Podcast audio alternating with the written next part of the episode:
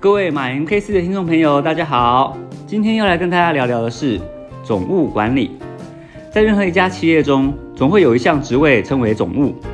从职务别来看，总务向来是僧多粥少、抢工作最激烈的职务。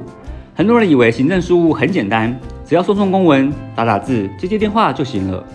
因此，只要有职缺开出，十想一是稀松平常的事情。然而，总务的工作内容最重要的是事务管理，而事务指的就是杂项事务。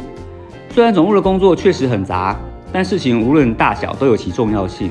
即使一件简单的事情没有做好，都有可能对整体产生严重的影响。所以，对于总务的工作也不可轻忽。总务的工作内容不但多，而且杂。最糟糕的是，这些事情经常会同时发生。总务人员经常事情处理到一半，就会被其他事情所干扰。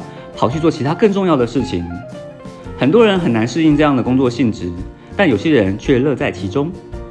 关键在于个性，总务就像个管家婆，必须对处理这些许多细小的杂事特别有成就感。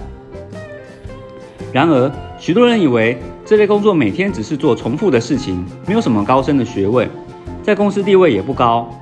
但总务是公司的大管家，也是营运顺畅的后勤支援部队。绝非可有可无的角色。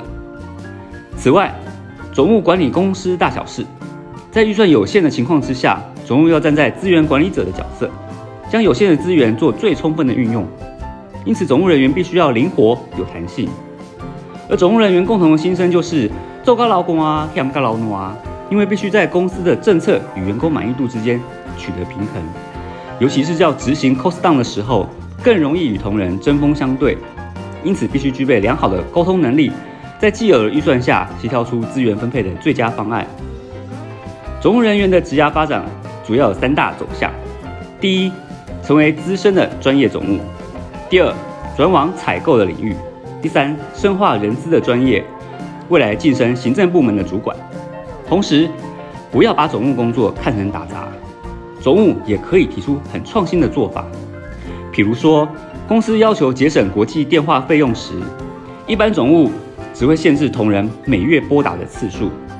但转个念头，如果是和电信公司签订契约，或是申请网络电话，或许也能为公司节省下许多的成本。总归一句话，总务工作的发展有多大，端看对总务的格局看得有多大。好了，今天就跟大家聊到这里啦，锁定马云 KC，锁定经营管理。我们下次再见喽，拜拜。